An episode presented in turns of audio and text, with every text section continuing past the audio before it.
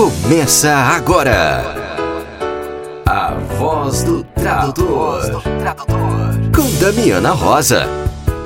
Olá, estamos no ar com a Voz do Tradutor. O espaço que dá voz e vez ao tradutor, ao intérprete, ao revisor de textos. Dessa vez, estamos em clima de férias.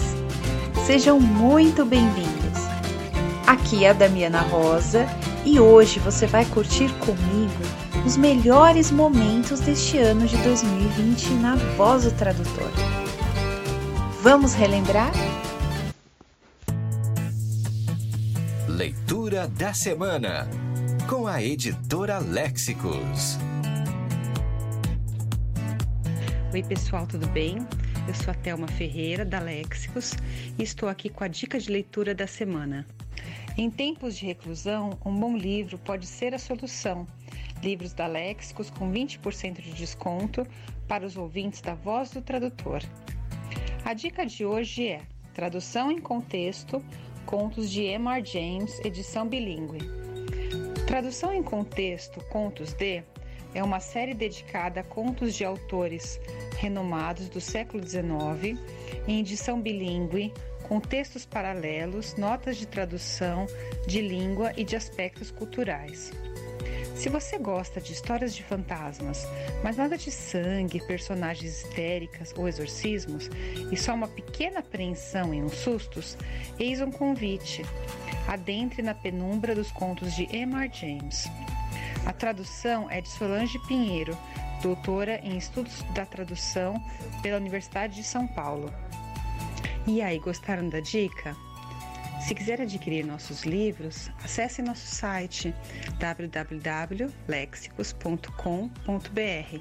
Até a próxima. Um abraço. Que tal uma pausa para o café? Na voz do tradutor, entrevista. Hoje a pausa para o café está internacional, porque estamos com Ana Sofia Saldanha, professora, tradutora desde 2007, que agora todo mundo está conhecendo no Brasil e hoje vamos conhecer mais aqui na Voz do Tradutor. Seja bem-vinda, Ana.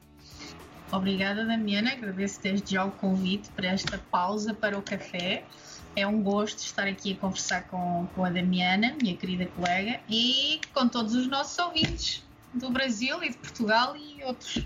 Muito obrigada pelo convite. Ana Saldanha chegou aqui no Brasil no evento ano passado da Aptrad, né? Todo mundo adorou te conhecer, Ana. Todo mundo que te conheceu achou você um barato, você conversa com todo mundo, você tem o espírito do Brasil aí. né? Mas Ana, eu queria apresentar hoje o um lado, né, um outro lado da Ana Saldanha. Eu queria que você contasse um pouco da sua história, como que você uh, se tornou tradutora, como que isso chegou na sua vida, como você se descobriu tradutora. Bem, então é assim, a minha, a minha o meu gosto pelas línguas já vem de quando eu era muito pequena, tinha para aí 12 ou 13 anos. Eu sei que isto parece a história da avózinha, mas é a realidade. Uh, e quando estava no sétimo ano, aqui em Portugal, no ensino preparatório, eu disse à minha família que queria estudar inglês. Uh, e imediatamente a minha mãe colocou-me a estudar no Instituto de Inglês. Depois, quando chegou a altura de ir para a universidade, eu quis estudar inglês na mesma, manteve-se o meu gosto. E aqui em Portugal, na altura, havia uh, a tendência de quem estudasse inglês teria que estudar inglês e uma outra língua, uma língua secundária. Então eu estudei inglês e alemão, línguas e literaturas, na Universidade de Coimbra. Nessa altura eu achava que ia estudar só inglês e que ia ser tudo maravilhoso e não foi. Uh, porque tive que estudar inglês, tive que estudar alemão Uh, o alemão, como todos sabem, é uma língua muito difícil. Uh, foi bastante difícil uh, ultrapassar algumas barreiras. E depois fui estudar para a Alemanha, porque aqui na Europa nós temos o programa Erasmus que nos permite estudar em qualquer universidade da União Europeia. Então candidatei-me e estive a viver 10 meses em Potsdam, que é meia hora de comboio de Berlim.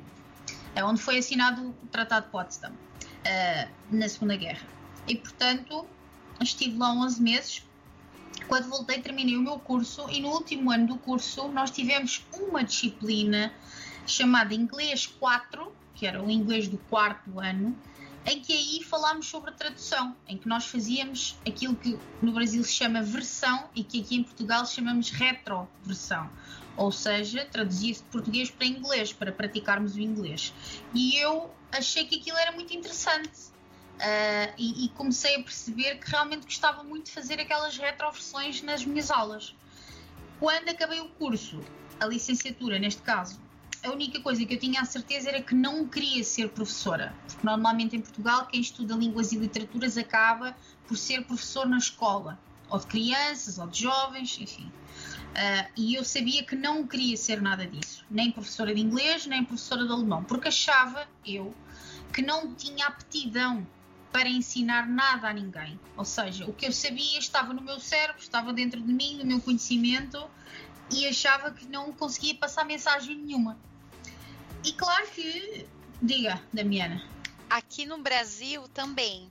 Tanto que o curso de letras já é meio que as pessoas. Ah, você está estudando letras, você vai ser professora. Poxa. Né? Apesar de né, quem estuda letras poder trabalhar com revisão, com tradução, com editoração, né, mas ficou meio que essa marca. Sim, exatamente. Aqui em Portugal é exatamente o mesmo. Quem estuda línguas, neste caso línguas, na área de letras, eh, é taxativamente indicado para o ensino.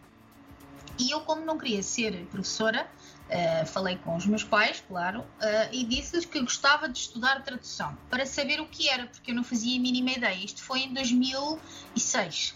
E então encontrei uma pós-graduação em Lisboa de tradução, na Universidade Autónoma, ironicamente, onde eu estou. Uh, e vim fazer a pós-graduação em tradução sem nenhuma expectativa. Ou seja, eu vim só para saber o que era e para ver se aquilo era de facto interessante como eu achava que era. Quando cheguei aqui a Lisboa, foi um grande choque porque eu vim da Universidade de Coimbra, que é uma universidade muito clássica, muito formal, com muito distanciamento, e cheguei aqui à Universidade Autónoma de Lisboa, os professores eram muito simpáticos e toda a gente era super aberta, e as aulas eram praticamente um, 100% práticas. E eu achei que tinha caído noutro planeta. E então, quando acabei a pós-graduação, eu disse: eu vou ser tradutora, porque eu vou ter que fazer alguma coisa com isto, porque isto é incrível. Porque eu traduzi coisas super diferentes na altura, uh, capítulos de livros, certidões, certificados, tudo que eu não fazia a mínima ideia que aquilo era preciso traduzir e como é que se fazia, não fazia mesmo a mínima ideia. E então um, eu disse: pronto, a partir daqui eu vou ser tradutora. Só que a questão foi como, quando, o que é que eu faço uh, o que é que vai acontecer. Uh, e então comecei por fazer algumas traduções muito simples para uma empresa de compra e venda de imóveis e depois fiquei assim um bocadinho reticente quanto a continuar na área, porque eu achei bem, se o meu trabalho é só isto, isto vai ser uma desgraça. E então hum, fui fazendo mais formações pelo meio de coisas que me interessavam. Fiz um curso de tradução audiovisual em Londres, etc, etc. Uh, e achei bem, já agora vou tentar aprender mais coisas. Um, e quando comecei a tentar enviar currículos para empresas, atenção, que isto foi em 2007, 2008, uh, não havia LinkedIn, não havia nada. Eu mal sabia o que é que era o ProZ nem sabia para que é que aquilo servia, nem o que é que havia de fazer com aquilo. E portanto foi um bocadinho complicado uh, tentar encontrar alguma luz ao fundo do túnel, porque eu sentia-me tão perdida quanto os iniciantes se sentem hoje e têm muito mais ferramentas à disposição. Um, e foi assim um bocadinho difícil. Depois, quando via anúncios uh, no Proze, eu não era pagante, porque eu não tinha a mínima capacidade económica para pagar o Proze. Uh, eu já disse isto em vários eventos. Um, como não era pagante, eu não conseguia ver os anúncios. Os poucos que conseguia ver, percebia que as empresas já pediam o MA, neste caso o mestrado. E eu pensei, ok, vou ter que continuar a estudar porque senão eu não vou estar em pé de igualdade com quem já tem este grau. E então parei de enviar currículos e fui fazer um mestrado na Universidade em Coimbra outra vez. Como já lá tinha sido aluna, foi mais fácil, uh, houve menos burocracia. E, e fui fazer o mestrado, estive lá dois anos. Um, no final do primeiro ano, uh, depois de ter feito as disciplinas todas, um, achei ok, agora sim vou continuar a enviar currículos e aí comecei a enviar currículos. Aliás, há muita gente que conhece a minha história dos 8 mil currículos em 3 meses, que é verdadeira. Uh, e enviei currículos que nem uma louca. Uh, e a partir daí foi quando começaram a acontecer as mudanças. Um, obviamente que não foi fácil, porque quando se começa, a pessoa acha sempre que tudo vai correr mal, que tudo vai ser uma desgraça, que tudo vai ser uma tragédia, que não vamos conseguir, que não vamos ter rendimento, que não vamos ter clientes, que vai ser tudo péssimo. Uh, e depois comecei a perceber de facto que a tradução era um mercado que funcionava. Um, eu óbvio que inicialmente ganhava muito pouco e o que ganhava achava que era imenso dinheiro. Uh, tudo o que ganhei inicialmente nos primeiros seis meses eu investi tudo o que ganhei foi para comprar um computador novo, foi para comprar uma licença de ultrados, foi para comprar material que eu precisava trabalhar, porque não, até aí eu não tinha capacidade económica para comprar nada uh, e fui tentando utilizar o que tinha. Uh, eu sei que muita gente que, ouvi, que ouvirá isto irá sentir a mesma coisa, porque nem todos uh, podemos despender dinheiro inicialmente, é complicado. Um, e talvez a Damiana também tenha passado por isso, não é? O início oh. é sempre é sempre muito difícil porque eu não podia chegar ao pé dos meus pais e dizer: Olhem, dê-me aí não sei quantos mil euros que eu agora preciso de comprar aqui várias coisas. Uh, e não foi, foi muito difícil. Uh, estive dois anos consecutivos a trabalhar sem um único dia de férias porque o meu objetivo era mesmo conseguir os clientes e mantê-los, que é o mais difícil consegui-los, bem, a pessoa até pode conseguir, seja uma referência, seja um post no Prozé, o que quer que seja, mas mantê-los é mais difícil. E só ao final de 3 anos, 2 anos e qualquer coisa é que eu consegui ter férias. E, e foi muito bom porque eu consegui ter as minhas primeiras férias pagas por mim e pelo meu trabalho. E percebi que aquilo era uma máquina muito bem oleada e que funcionava perfeitamente com todos os parafusos no sítio certo e com todo o esforço para fazer rodar esses parafusos.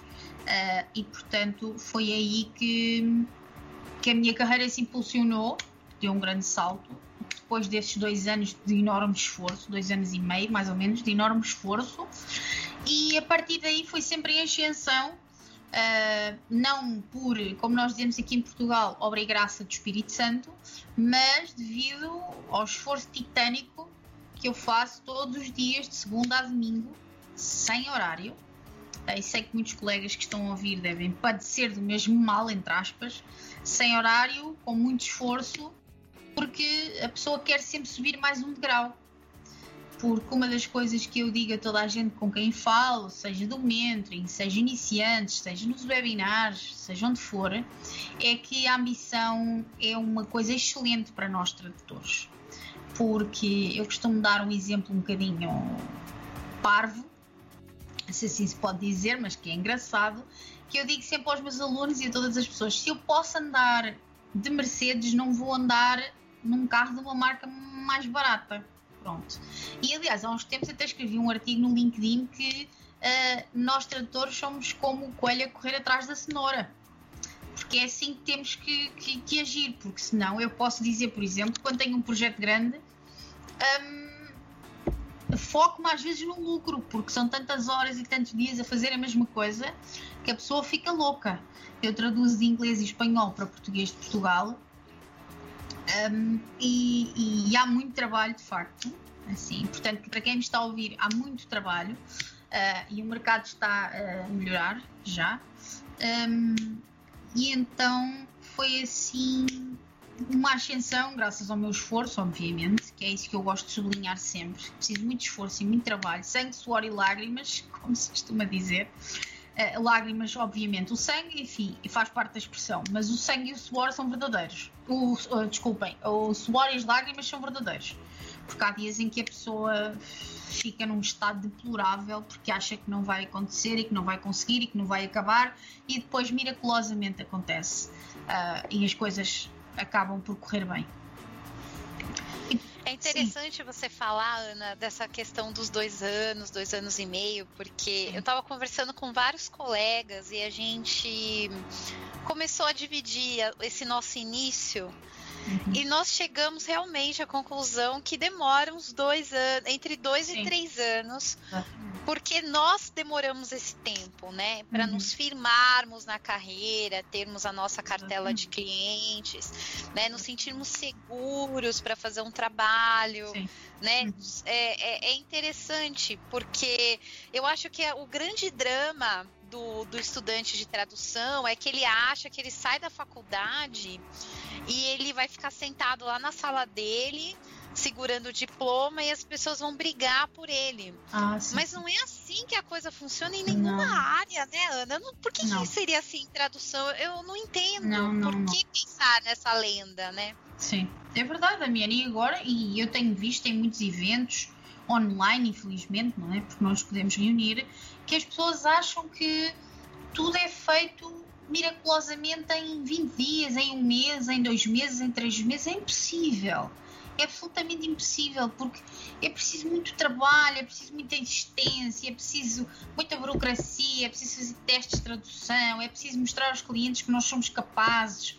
E depois há sempre aquele drama que muita gente tem, que a Damiana provavelmente já ouviu, de muitos colegas de certeza, que é eu não vou conseguir, eu não vou não sei o que mais, e agora? E eu achava que ia ganhar não sei quanto dinheiro e afinal já só ganho não sei quanto e vou desistir disto tudo porque eu achava que em dois ou três meses ia ficar tudo incrível e maravilhoso e afinal não é. E as pessoas atualmente querem tudo mastigado, como eu costumo dizer nos eventos. Não pode ser. É assim, as pessoas inspiram-se em pessoas como a Damiana, ou como eu, ou como outros colegas muito, muito queridos que nós temos em comum, mas esquecem-se do trabalho todo que nós temos por trás, de todo o nosso esforço, todo o nosso empenho, da nossa dedicação, das horas sem dormir, das refeições fora de horas. Uh, ainda há pouco falei com uma colega brasileira uh, que ela me dizia: Ana, eu começo a trabalhar às duas da manhã. Quer dizer, Portanto, é, é, para as pessoas poderem ver o nível de esforço titânico que nós às vezes fazemos para fazer os trabalhos em condições e para podermos ter algum sossego e algum, alguma forma de, de fazermos o trabalho de uma, de uma forma mais adequada. Um, Sim, Damiana. A, a, gente veio de uma época meio de transição, porque a geração hum. de tradutores anterior à nossa é, é, começou a se inserir, assim, a usar as tecnologias, mas uhum. não existia redes sociais, né? Exatamente. Eles pegaram, assim, as listas do Yahoo, não sei se é em Portugal uhum. também teve esse, essa fase, sim, sim, sim, né? Sim, é, e uh, a gente já, já começou na era do Facebook, né, Ana? Eu só comecei a ter Facebook, Damiana, em 2000 e não sei quantos. Já o Facebook andava para aí há tempos. Eu, Mas nem tinha nada disso. Eu, quando eu comecei a traduzir, já existia o Facebook. Eu nem fazia ideia do que era. Sequer, nem fazia ideia de como é que era, nem onde é que se ia buscar, nada, não fazia ideia de nada, Damiana. Eu mal conhecia o Skype. Eu instalei o Skype uma vez numa aula de mestrado com a professora Josélia Neves, porque ela pediu-nos para nós instalarmos o Skype, porque ela convidou o professor Jeremy Monday, que escreveu o livro Introducing Translation Studies, que é incrível já agora, um, que convidou para uma aula nossa.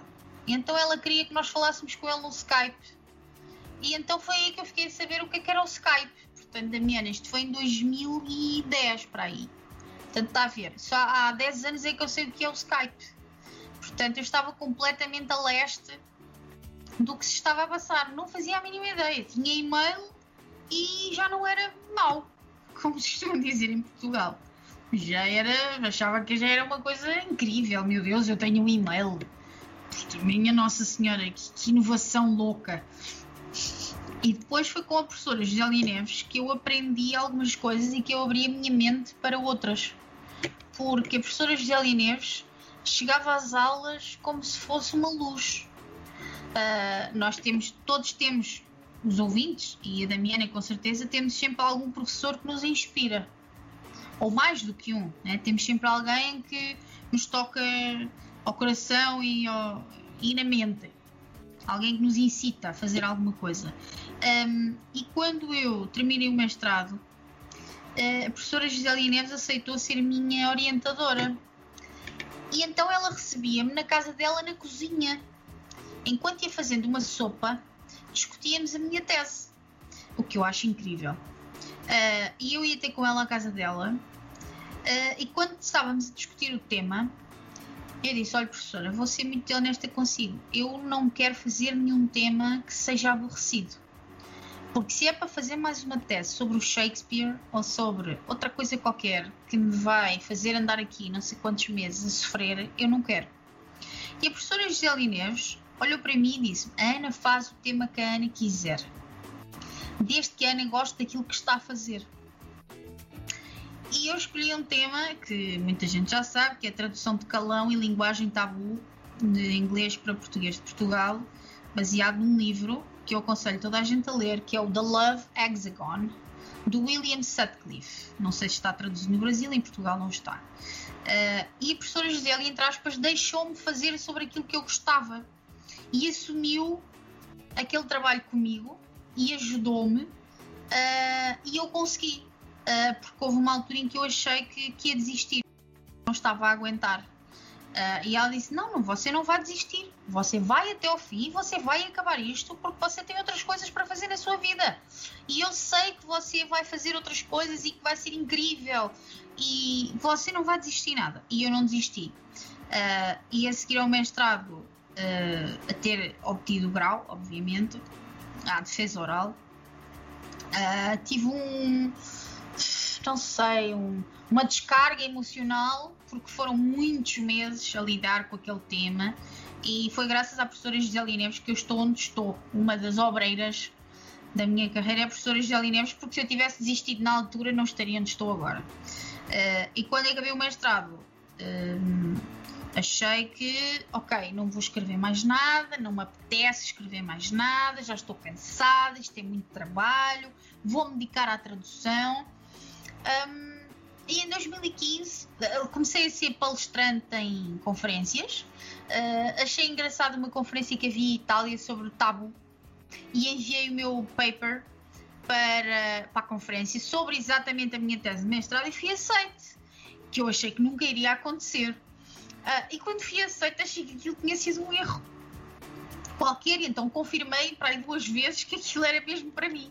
Uh, e fui à Itália falar à conferência e gostei imenso. E a partir daí nunca mais parei nas conferências por todo o mundo. E faz parte do CPD, que é uma coisa que, que eu falarei depois. Um, e portanto, em 2015 tive contacto com a TRAD e com o Mentoring. Chegou-me um convite. Eu era apenas uma associada, nada mais, como qualquer outro colega meu um, e recebi um e-mail a perguntar se eu queria ser mentora. E a minha pergunta foi: Ok, eu primeiro preciso saber o que é, que é ser mentor de alguém. Portanto, eu não fazia a mínima ideia que aqui na Europa há mais uma cultura de coaching e não de mentoring. Uh, e eu disse: Ok, tudo bem, se me explicarem o que é que eu tenho que fazer, eu posso tentar ajudar. Um, e disseram: Olha, só tens de tentar orientar uh, pessoas que querem começar a carreira de tradução. Eu disse, mas eu orientar alguém? Mas eu não sei orientar ninguém. Uh, não, experimentas um, uma pessoa e depois vês o resultado. E se vires que não queres continuar, não continuas. Eu experimentei uma pessoa e depois experimentei a segunda e a terceira e a quarta e vou para aí na décima quarta ou na décima quinta ou assim. E quase e todas as pessoas trabalham em tradução e não trabalhavam. Um, e para mim é muito reconfortante ver a felicidade das pessoas a mudança das pessoas antes e depois do mentoring. Antes era a frustração, a tristeza, porque estavam na profissão errada, porque não queriam aquilo, porque queriam tentar outra coisa, porque, porque não encontravam oportunidades. Eu dizia, meu Deus, como é que isto é possível?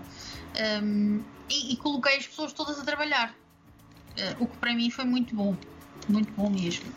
Sim, Ana, Damiana. Agora. Sim. Vamos entrar na polêmica agora, vai. Vamos, vamos pegar o espírito dos debates. Força, força, força, força. o que é, o que é o mentoring? Porque aqui tá uma confusão lascada Uhum. Do pessoal achando que ah, você ter um mentor é você ter uma pessoa que vai carregar você nas costas, que vai fazer orçamento para você, que vai achar o cliente, que vai fazer toda a parte chata da, da, do trabalho e você só uhum. vai ficar sentado traduzindo, né? É, eu queria muito que você falasse é, a respeito dessa confusão que existe Sim com a figura do mentor como um mito, um pai, um não sei, tudo menos um mentor, sabe? Exatamente. Sim. Uh, o meu contacto com o mentoring começou aí, como eu expliquei. Um, e, e, eu comecei a perceber de facto que o mentoring funciona. Mas primeiro as pessoas têm que entender que mentoring não é coaching e coaching não é mentoring. Eu sei que no Brasil também há uma grande cultura de coaching, portanto acho importante explicar às pessoas que o coaching é apenas um conjunto de regras que é fornecido por alguém que tirou um curso de coaching e que vai dizer agora você vai usar estas regras e sua carreira vai ser linda e fantástica. Independentemente da área em que a pessoa trabalha. Eu posso ser, uh, se eu for coach, eu posso ser coach de engenheiros e eu não percebo nada de engenharia, porque aquelas ferramentas são universais para todos. O mentoring não é assim. E eu gostava de ressaltar que o mentoring só pode ser realizado por pessoas que tenham experiência na área em que vão fazer mentoring. Ou seja, eu sou mentora de tradutores, não posso ser mentora de médicos, porque eu não sou médica, eu não percebo nada de medicina, portanto não posso orientar uma carreira de um médico. Portanto, é muito importante tenham isso em conta. O mentoring só pode ser realizado por mentores da área da tradução. De preferência, pessoas com experiência, com idoneidade, com ética e com uh, capacidade para passarem uma mensagem, porque nem toda a gente pode ser mentor. Podem tentar, mas nem toda a gente consegue, porque o mentoring é uma coisa que vem de nós, ok? Vem de nós próprios. E portanto, ou somos ou não somos, temos capacidade ou não temos. Não é uma coisa que se aprende, não é uma coisa que se lê um livro e se torna mentor e já está. Uh, quanto àquilo que a Damiana acabou de dizer, das pessoas acharem que o mentoring é terem a comidinha toda feita, não é às pessoas que estão a ouvir esta pausa para o café com a minha querida colega Damiana, por favor notem, principalmente iniciantes, mentorados, o que quer que seja, que os mentores não têm que andar com ninguém às costas, os mentores não têm que fazer testes de tradução, os mentores não têm que fazer orçamentos, os mentores não têm que fazer revisão de testes, não têm nada.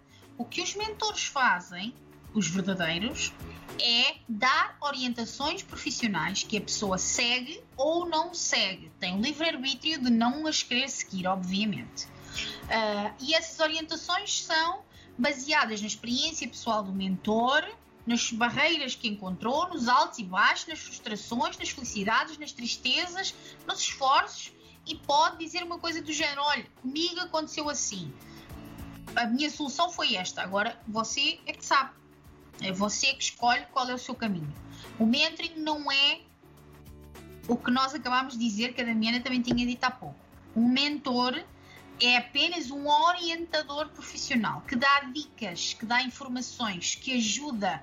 Mas a maior parte do trabalho é feita pelo mentorado. O mentorado não pode esperar que o mentor vá fazer revisão de texto ou que vá fazer testes de tradução por ele ou por ela ou que vá fazer o currículo por ele ou por ela, ou que vá fazer os projetos por ele ou por ela. Não, não, mentoring não é nada disso. Como disse a Damiana muito bem, não é nada disso. O mentoring é uma ajuda só, em que a pessoa diz: olha, é assim que se faz normalmente. Por exemplo, há muitos conflitos, entre aspas, obviamente, sobre como formatar um currículo. Se o currículo deve ter duas páginas, deve ter três, uh, como é que deve ser, se deve ser visual, se deve ser simples, etc, etc eu dou a minha opinião, eu dou um conselho. A pessoa segue ou não segue. Portanto, para quem nos ouve, por favor, entendam que o mentoring é uma orientação profissional que pode ser gratuita ou paga. Aliás, se forem consultar os programas de mentoring da Aptrad ou da Abrates, os meus ou de colegas minhas, que também têm, uh, ou colegas meus, há programas pagos, há programas gratuitos e os programas são uma orientação apenas, não é levar as pessoas ao colo. Porque as pessoas têm que saber atravessar os mares e marés sozinhas e a remar com força dos braços, não à espera que outra pessoa faça o esforço por elas. Okay? E mesmo assim, aproveito para dizer que, que hoje em dia há mentoring. Quando eu comecei, a Damiana começou e outros colegas, não havia nada disto. Portanto, Era tudo mato. Exatamente, e nós tivemos que andar ali à procura, qual Cristóvão Colombo, qual Pedro Álvares Cabral, ali à procura, à procura, à procura do caminho certo, um, até encontrarmos. E caímos muitas vezes, e levantámos muitas vezes, e sofremos muito e chorámos, e descabelámos e sorrimos e ficámos felizes. Aliás, como eu costumo dizer, o difícil é subir, o fácil é cair. Porque a pessoa sobe com esforço e de vez em quando senta-se nos degraus, descansa um bocadinho e depois continua o esforço e sobe e sobe e sobe. Mas pode chegar lá acima e estar lá alguém, dar um empurrão e a pessoa cai pela escada abaixo. Ou pode tropeçar e cair. Portanto, muita atenção com essa temática do mentoring. Obrigada, Damiana, por levantar esse pequeno problema, entre aspas, que não é um problema, mas que sim, de facto, há muita gente atualmente que acha que o mentor tem que ser quase como um trabalhador. Tem que trabalhar pela pessoa e não é assim. O mentoring não é isso, Damiana, de facto. Mentor era a minha avó, que dizia: estude, minha filha, e pense com a sua cabeça. Exatamente. Isso também é verdade. Isso também é verdade. Claro que sempre toda a gente responde a mesma coisa. A pessoa, a primeira mentora da vida de toda a gente é a mãe. Pronto. Pessoalmente é sempre a mãe, que é sempre a mentora, que é a pessoa que nos dá a luz, é a pessoa que nos ensina tudo, é a pessoa que nos ajuda, que está lá sempre para nós. O mentoring uh, também é uma ajuda e é alguém que está lá para nós durante um tempo limitado, mas quando acaba esse prazo do programa de mentoring, não indica que as pessoas vão cortar a comunicação. Os meus mentorados todos os dias me enviam mensagens no WhatsApp, me enviam e-mails a pedir ajuda com coisas. Portanto, é uma ligação que fica, mas não é uma ligação de trabalho uh, em que o mentor tem que fazer o trabalho do mentorado. Pronto. Obrigada por ter falado no tema, Damiana. É, porque tem uma ideia do milagre, né? Eu ah, acho. Sim, não há milagres. Não há milagres. O problema, é. Damiana, do milagre nasce. Uh, de algumas, de algumas publicidades, assim, sequer algum marketing que existe principalmente no Brasil, de pessoas que, dizem que vão fazer milagres em três meses, em dois meses, em um mês e, e torne-se tradutor e faça e não sei o que mais. E isso não existe. Isso não é verdade. Para todas as pessoas que estão a ouvir, isso não existe, isso não é verdade. Reitero aquilo que acabei de dizer. Muita atenção e muito cuidado com o mentoring onde se propõe trabalhar Pronto, fica só o meu aviso. Aproveito este canal que a Damiana me está a dar, este espaço, para avisar as pessoas para terem muito cuidado. Uh, onde fazem mentoring, as orientações que recebem, as indicações que recebem. Muitas informações não são verdadeiras, são coisas completamente desfasadas da realidade e, portanto, porque não sou só eu que digo isto, eu falo com outros colegas e as informações que os meus colegas me dão são iguais às minhas. Portanto, se há uma pessoa contra toda a gente, ou uma ou várias, contra toda a gente diz coisas desfasadas da realidade de todos os outros, é bem complicado a pessoa entender o que é que se passa ali, né? Portanto, era isso também. Agora, sim. Como que veio na sua vida o doutorado? E eu queria que você comentasse sobre o tema do seu doutorado, porque é super é. interessante. Ok. Bem, assim, eu tentei fazer um doutorado. Eu percebi. Vamos lá ver. Eu não ia fazer doutorado nenhum porque o doutorado implica muita dedicação, muito tempo. E implicava escrever outra tese. E eu disse: não, eu não vou fazer, eu recuso-me a fazer, recuso-me. Não vou gastar dois ou três anos da minha vida com isto, não vou. Só que é verdade, eu dizia: não, eu recuso-me. A minha mãe dizia: mas tens que fazer, mas tens que fazer porque é importante. Eu disse: não, eu não vou gastar mais tempo a escrever coisas, porque eu não quero. E insistia veementemente que não queria. Só que, na minha experiência de speaker, ou palestrantes, como vocês dizem no Brasil, nas conferências, eu percebi que o tema do mentoring, que é o tema sobre o qual eu mais falo, em conferências principalmente de tradução, didática da tradução, educação superior e educação, eu percebi que era um tema que toda a gente adorava e toda a gente achava super interessante. E no final tinha um monte de alunos à volta da secretária a perguntar-me e a dizer-me: Ah, eu sofro das mesmas frustrações que a Ana acabou de falar agora. E eu, muito obrigada, isto é uma luz e não sei o que mais. E os meus colegas professores, porque eu desde 2014 que dou aulas na Universidade Autónoma de Lisboa, na pós-graduação em tradução, a convite da professora Isabel Silva, que também muita gente já conhece no Brasil, uh, onde eu fui aluna, portanto voltei para lá e dou aulas lá desde 2014. Um, os professores, meus colegas, diziam: Ai, acho ótima a sua ideia, mas era só isto, porque eu acho que não me levavam muito a sério.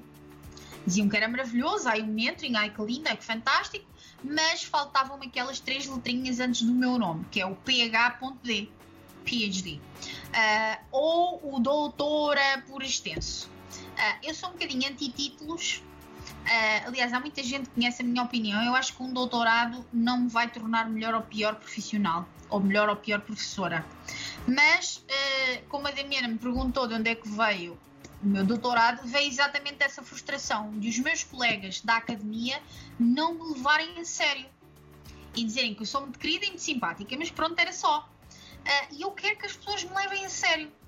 E em 2016 fui para um doutorado aqui em Portugal de tradução e hum, linguística. Uh, e depois percebi que aquilo era mais linguística do que tradução. E depois saí. E depois disse: Pronto, agora é que eu vou desistir mesmo, não vou fazer mais nada, porque isto realmente Deus me livre. Mas depois surgiu a oportunidade, uh, numas pesquisas que eu fiz no Google, da Universidade de Vigo. E vi que o doutoramento deles era online já foi antes da pandemia, mas fiquei super feliz. Pensei, bem, ainda bem que não tenho que ir para a Espanha. Um, e quando enviei um e-mail a dizer: Olhem, o meu nome é não sei quê, sou assim, sou assado, expliquei toda a minha carreira e disse: O meu objetivo é fazer sobre este tema e não sobre outro, seja mentoring como ferramenta para colocar tradutores a trabalhar no mercado profissional, que deve ser utilizada nas universidades. A resposta não demorou nem 24 horas. Eu tive uma resposta do diretor do doutoramento da Universidade de Viga a dizer-me: Ana, o seu tema é incrível, já temos uma orientadora para si, que é a professora Fulana Tal, uh, e acabou o prazo de matrícula, mas você pode se matricular amanhã, tem um dia extra para se matricular. E eu fiquei: Meu Deus, que é isto? Uau! Fica, Estava escrito fica... nas estrelas. Não, eu fiquei. Eu, eu, é verdade, Damiana. Eu inicialmente achei que eles iam achar que era um tema completamente louco. Eu sei, achei que eles iam dizer, ah, não, obrigada, mas não queremos. Porque eu fui ver nas linhas de investigação que eles têm, tinha lá enseñanza da tradução. E eu, ok, então se calhar acaba aqui. Uh, e eu tentei, eu disse, olha, não sei se isto se adequa à área X, mas olha, o meu tema que eu quero fazer é este. Um, e eles trataram disto tudo assim. E eu pensei, bem, é porque estão mesmo interessados. E então mantive. Uh, o meu tema foi aceite, apresentei o projeto, foi aceite. Uh, tive que fazer algumas alterações, poucas, quase nada. Um, e fui bastante explícita com a minha orientadora e disse-lhe: Eu não quero escrever nenhum capítulo sobre teoria da tradução. As pessoas que estudam tradução, de certeza que vão perceber um, porque é que eu estou a dizer isto. E ela disse-me: Por mim, ótimo. Pronto. Portanto, podem ver que também depende do sítio onde a pessoa é recebida e como é recebida. E este tema do mentoring tem vindo cada vez a crescer mais. Eu leio muito sobre mentoring, muitos artigos científicos. Se bem que a maior parte dos estudos que há sobre mentoring, tirando alguns trabalhos em Espanha, são de mentoring a nível empresarial, não a nível da tradução. Portanto, o meu trabalho vai ser o primeiro no âmbito português, sim, porque eu estou a escrever a minha tese em português, na Universidade de Vigo deixam escrever em português, porque temos uma proximidade com o galego, que é o que se fala em Vigo, e eles uh, abriram todas as portas uh, e o feedback tem sido excelente. Um, e, e, estou a escrever exatamente sobre isso, sobre como o mentoring deve ser implementado nas universidades. Estou a utilizar o caso português, ou seja, eu fui recolher dados das colocações no ensino superior público em Portugal, nos cursos de tradução, Uh, desde há cinco anos até agora, fui recolher as listagens das colocações e, incrivelmente, há mais colocados do que vagas. Ou seja, os cursos de tradução têm alunos, têm interesse. Portanto, há um desfazamento entre o interesse que existe as colocações que existem e as saídas para o mercado, porque 90 e não sei quantos por cento das pessoas que acabam o curso de tradução acabam invariavelmente a trabalhar em outras áreas, porque não têm nenhuma informação. não sabem o que é que se passa, não conhecem o mercado, não sabem o que é que podem fazer, que atividades podem fazer, como é que vai correr. E a minha tese visa demonstrar, primeiro, enquadramento do mentoring, para as pessoas entenderem. É óbvio que eu não vou escrever 500 páginas sobre mentoring, porque isto não é uma tese pura e dura sobre mentoring. Eu não sou Kathy Cram, nem sou uh, Kathleen Sciarrapa, que são assim, ou Lisa Fain, uh, que são americanas muito famosas nessa área. Uh, não vou escrever uma tese só sobre isso, mas a minha tese centrar-se-á no estado do ensino da tradução em Portugal, no que tem que ser mudado, nos números que estão uh, atualmente em cima da mesa das colocações de alunos e do interesse que existe nos cursos de tradução e como estes cursos têm que ser alterados ou devem ser alterados, como as mentalidades têm que mudar e como o mentoring pode ajudar, nem que seja de uma maneira informal, uma vez por mês, uma reunião informal na universidade com alguém, um mentor selecionado, alguém, qualquer coisa, que abra os olhos aos alunos, que lhes dê uma luz, uma lâmpada, que lhes diga um, que não vai ser assim tão mal como eles pensam e que podem tentar a tradução porque funciona para todos. Portanto, o meu doutorado é exatamente sobre isso, para demonstrar que o mentoring funciona, tem resultados excelentes e que devia ser aplicado nas universidades em Portugal e noutras, uh, não só em Portugal. Por isso é isso que eu estou a fazer, Damiana, neste momento. Você está acendendo um farol aí para guiar as universidades do planeta. Deus, Deus te ouça, Damiana. É mesmo esse o meu objetivo, porque é uma coisa que me irrita muito, irrita-me mesmo, quando eu tenho um mentorado novo de uma universidade qualquer aqui em Portugal uh, que, que não tem a mínima noção do que se passa, eu fico extremamente chocada. Já não fico tanto, não é? Porque já passaram tantos que eu já estou habituada, já sei o que é que eles vão dizer. Mas é muito triste para mim ver que, desde que eu acabei de estudar até hoje, acabei de estudar atenção ao nível do mestrado, 2012, em oito anos não mudou nada, aliás, piorou. Piorou muito. Uh, e o desinteresse é enorme da parte dos professores e de, a mudança, não querem mudança a custo nenhum, não querem alterar nada. Abrem, por exemplo, da minha abrem-se disciplinas para encaixar aquele professor ali. Mesmo que alguém diga, olha, esta disciplina num curso de tradução não serve para nada, mas não interessa. Tem que se pôr aquela pessoa ali, tem que se inventar uma disciplina que não serve para nada. Agora, eu defendo ainda mais radicalmente, quem me conhece sabe que eu sou radical. Primeiro, eu sou anti-teoria. Pronto. E, portanto, justifico isso com uma coisa muito simples. Eu acho que os cursos de tradução deviam ter duas vertentes. Para quem quer seguir a academia e para quem quer seguir o mundo profissional. A pessoa que quer seguir a academia tem as disciplinas adequadas a quem quer fazer uma carreira académica, como escrever um artigo científico, pesquisa bibliográfica, como apresentar numa conferência, como uh, a teoria da tradução, história da tradução, todas essas bases para quem quer ir para a academia. E depois teria um segundo caminho da área profissional com marketing para tradutores, tradução técnica pura e dura, tradução jurídica pura e dura, uh, convidar pessoas de empresas para ir às universidades falar, project managers, CEOs, sim, porque também temos de ter a opinião do outro lado, não sejamos só nós a reclamar das empresas, também temos que ouvir a opinião deles, porque eles também às vezes têm problemas com clientes finais.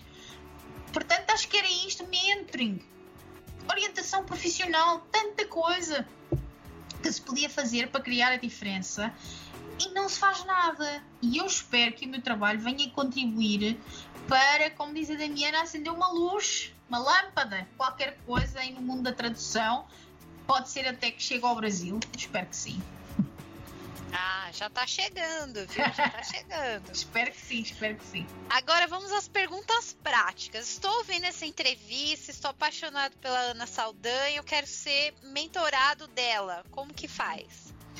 Olha, minha, é muito simples, é só procurar no LinkedIn, se quiser, ou escrever um e-mail para anasofiasaldanha.mentoring.gmail.com ou escolher-me como mentora através da Aptrad. Da Abrates já não, porque eu não faço parte da Abrates, mas tem essas duas maneiras de, de, três maneiras de me contactar. Ao LinkedIn escrevem-me uma mensagem ou me escrevem para o e-mail que eu indiquei, anasofiasaldanha.mentoring.gmail.com um, ou me contactam através da Aptrad, se forem associados da Aptrad, claro. são essas as formas que me podem contactar, através das quais me podem contactar. E você tem um projeto super legal de webinars na Autônoma Academy. Eu queria que você falasse um pouquinho sobre esse projeto. Tem muita gente que tem dúvida, Ana, de ai meu Deus, eu sou brasileira, eu posso participar. Oh, meu Deus. Ai meu Deus, é pago, não é? Como é que não. funciona? Bem, então é assim, Damiana. Eh, eu comecei este projeto dos webinars lá atrás, em 2014, quando eu comecei a dar aulas na Autónoma. Se bem que inicialmente os webinars eram apenas para os nossos alunos. Uh, mas uh, há, uns, de há uns anos esta parte eu percebi que em Portugal não havia nada. Webinars, cursos, nada. Uh, e eu achei que seria interessante abrir à população de Portugal, da tradução, obviamente. E depois, o ano passado, lá está, ocorreu aquele milagre que a Damiana falou inicialmente. Eu fui à Conferência da Aptrada em São Paulo e, de facto, conheci um montão de gente incrível entre elas a Damiana, a Isabel Vidigal, a Simone Castro, Jorge Rodrigues, entre outros colegas, a Dilma, a Lígia, a Débora Cornélio, enfim, uma parafernália de gente incrível. Uh, e eu comecei a achar que talvez seria boa ideia criar uma ligação transatlântica com os meus colegas do Brasil. E a primeira coaia dos meus webinars, entre aspas, internacionais, foi a nossa querida colega Isabel Vidigal. E o webinar da Isabel teve quase 200 pessoas. E eu pensei, realmente há pessoas interessadas nisto. E então comecei numa onda louca, não é? No bom sentido, claro, de convidar os meus colegas brasileiros para fazerem webinars. O objetivo destes webinars é espalhar a mensagem. Okay? Eu não sou nenhum profeta, mas é espalhar a mensagem de várias temáticas ligadas à tradução: audiodescrição, legendagem, marketing, alavancagem de carreira, CPD. Não se esqueçam eh, que o CPD eh, faz parte da carreira de um tradutor. CPD, digo Continuous Professional Development, desenvolvimento profissional contínuo. E o mentoring, os webinars, os cursos, eh, os debates, tudo aquilo que vocês fazem, que toda a gente faz extra, o trabalho, faz parte do CPD e é muito importante o CPD. Aliás, aqui na Europa, por exemplo, não sei se no Brasil tem, mas aqui na Europa já há empresas a certificar CPD para as pessoas que dão formação ou que fazem mentoring poderem ser certificadas, por exemplo. Portanto, já podem ver o nível de importância do CPD. Um, os webinars são gratuitos, sempre. São universais. Já tivemos pessoas da Colômbia, do Peru, da Espanha, da França, da Itália, Portugal, do Brasil, enfim, dos Estados Unidos. Tanta gente online toda a gente pode assistir, só tem que ir à página web da Autónoma Academy, procurar a pós-graduação em tradução e depois dentro dessa página encontrarão um link que os liga aos webinars. Nos webinars tem lá os títulos, a hora, atenção que é sempre às 18 horas de Lisboa e da minha agora aqui vou fazer um parênteses muito importante para os colegas do Brasil. A hora em Portugal mudou e neste momento temos 3 horas de diferença para, para o Brasil. Está bem? Portanto, os webinars são às 18 horas de Portugal, às 15 horas do Brasil. Ok? Não se esqueçam, por oh, favor, não quero que percam nada. Eu vou fazer aqui um parênteses, gente. Força. Entra lá no Google, põe hora agora Lisboa. Vem um reloginho ah, okay. lá. Né? Aí então, os colegas estão no Brasil, a gente tem os ouvintes também da Rádio Achei USA, que nos acompanham uhum. lá da Flórida, tá? Uhum. É o horário de Lisboa. Coloca lá, hora agora em Lisboa, vocês já vão ver a diferença de horário. Também é uma boa solução mundo globalizado, gente. Sim, sim, a, gente tem que, a gente tem que. Já está mais do que na hora de entender que as horas são diferentes. Sim. Porque eu vejo o pessoal fazendo uma confusão, né, Ana? sim. Esse horário, sim, entra atrasado. Porque as pessoas, as pessoas misturam. É assim, aqui em Portugal nós tínhamos horário de, inverno, de verão, agora estamos no horário de inverno. E as pessoas às vezes vinham reclamar comigo e diziam: Ah, mas aqui no meu computador dizia que era a hora de Londres e a Londres é uma hora a mais. Não, Londres é a hora igualzinha a Portugal, porque nós estamos no mesmo meridiano, GMT, Greenwich. É Lisboa-Londres, a hora é igualzinha. Portanto, um, tenham isso em conta. Os webinars são gratuitos, sublinho mais uma vez. Os, os, temas são sempre diferentes, sempre, nunca há temas repetidos, nunca. Uh, são sempre pessoas muito profissionais que falam. Eu tenho muito cuidado com as pessoas que com uh, quem convido. Um, não convido qualquer pessoa, porque acho que tem que ser uma pessoa que saiba passar uma mensagem. Toda a gente se pode inscrever. Assim que se inscreve, recebem um e-mail que tem logo o link Atenção, há pessoas que até perdem os e-mails da Miana. Recebem um e-mail automático, quer dizer, está inscrito no webinar X e depois ao fundo do e-mail tem lá o link do Zoom sublinhado a verde, penso eu. Guardem os e-mails e depois clicam no link no dia do webinar. É só. Os webinars Sim, servem para espalhar a de mensagem.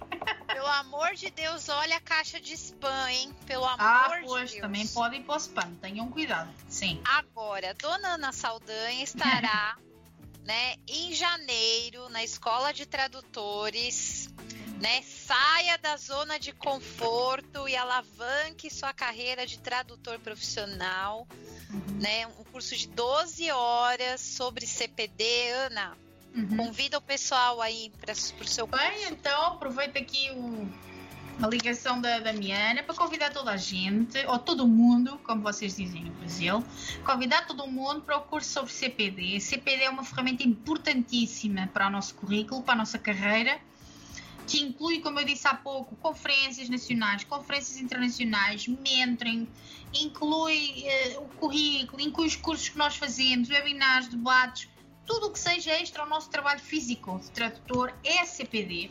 Os clientes dão muito valor ao CPD porque gostam de saber que nós estamos atualizados e todos os tradutores, e a Damiana também sabe isso, sabem que o mundo da tradução está em constante mudança. Os softwares estão sempre a mudar, uh, os programas para, para fazer legendagem estão sempre a mudar, há sempre uma novidade está sempre a sair novas versões, uh, as, as, tarefas vão mudando, os clientes também mudam, a pressão também aumenta. O nosso CPD é a nossa base, é uma coisa que nós temos que construir com muito esforço, muito investimento, mas o investimento volta para nós. É isso que eu quero que as pessoas saibam.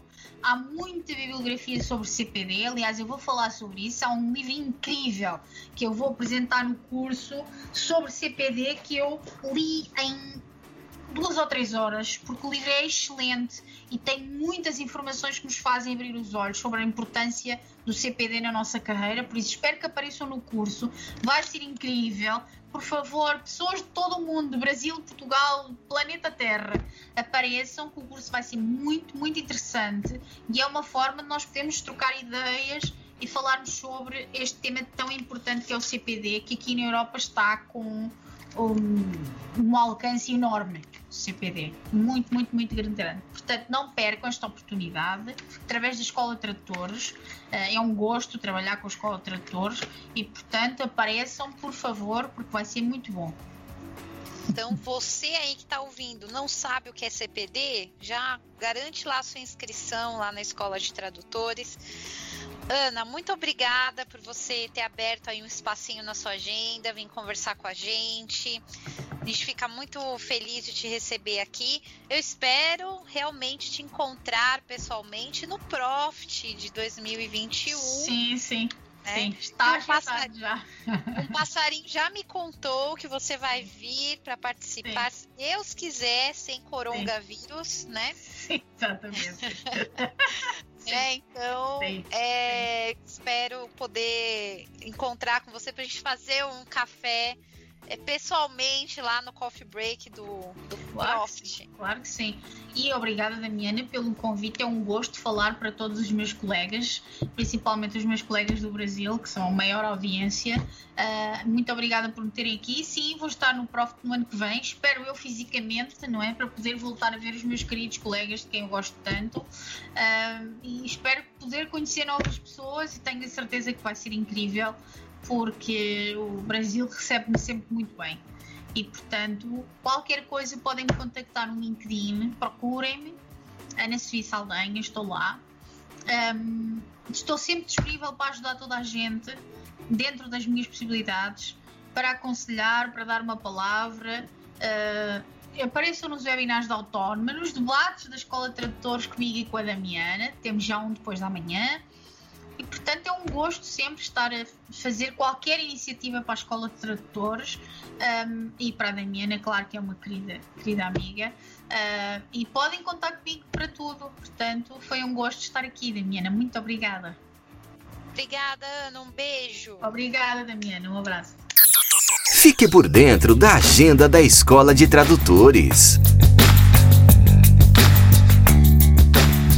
Dia 26 de janeiro, às 19h30, nós vamos descobrir com Ana Júlia Perrotti como a linguística de corpos pode ajudar o tradutor e intérprete.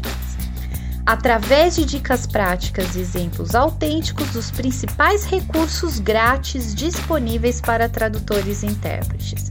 Para mais informações e inscrições, acesse nosso site www.escoladetradutores.com.br. Dia 28 de janeiro, às 19h30, tem tradução de abstrates, inglês e tradução de língua inglesa para fins acadêmicos, com Marli Togg. Essa oficina tem como objetivo apresentar instrumentos que facilitem a prática da tradução acadêmica no par de idiomas português e inglês. Dia 30 de janeiro, às 10 horas, você pode conhecer o ofício do tradutor juramentado com Simone Carvalho Barreto de Castro. Nesse curso, você vai ter oportunidade de conhecer mais sobre o universo do tradutor juramentado, quem ele é, as exigências para se tornar um, qual o seu regime de trabalho, onde e como trabalha, onde divulga seus serviços e alguns aspectos burocráticos do ofício. Dia 30 de janeiro, às 15 horas, tem evento grátis na Escola de Tradutores. Lançamento do livro da editora Léxicos, A Tradução de Quadrinhos no Brasil. Princípios, práticas e perspectivas, com bate-papo com os organizadores do livro e a equipe da editora Léxicos. Para mais informações e inscrições, acesse o nosso site www.escoladetradutores.com.br.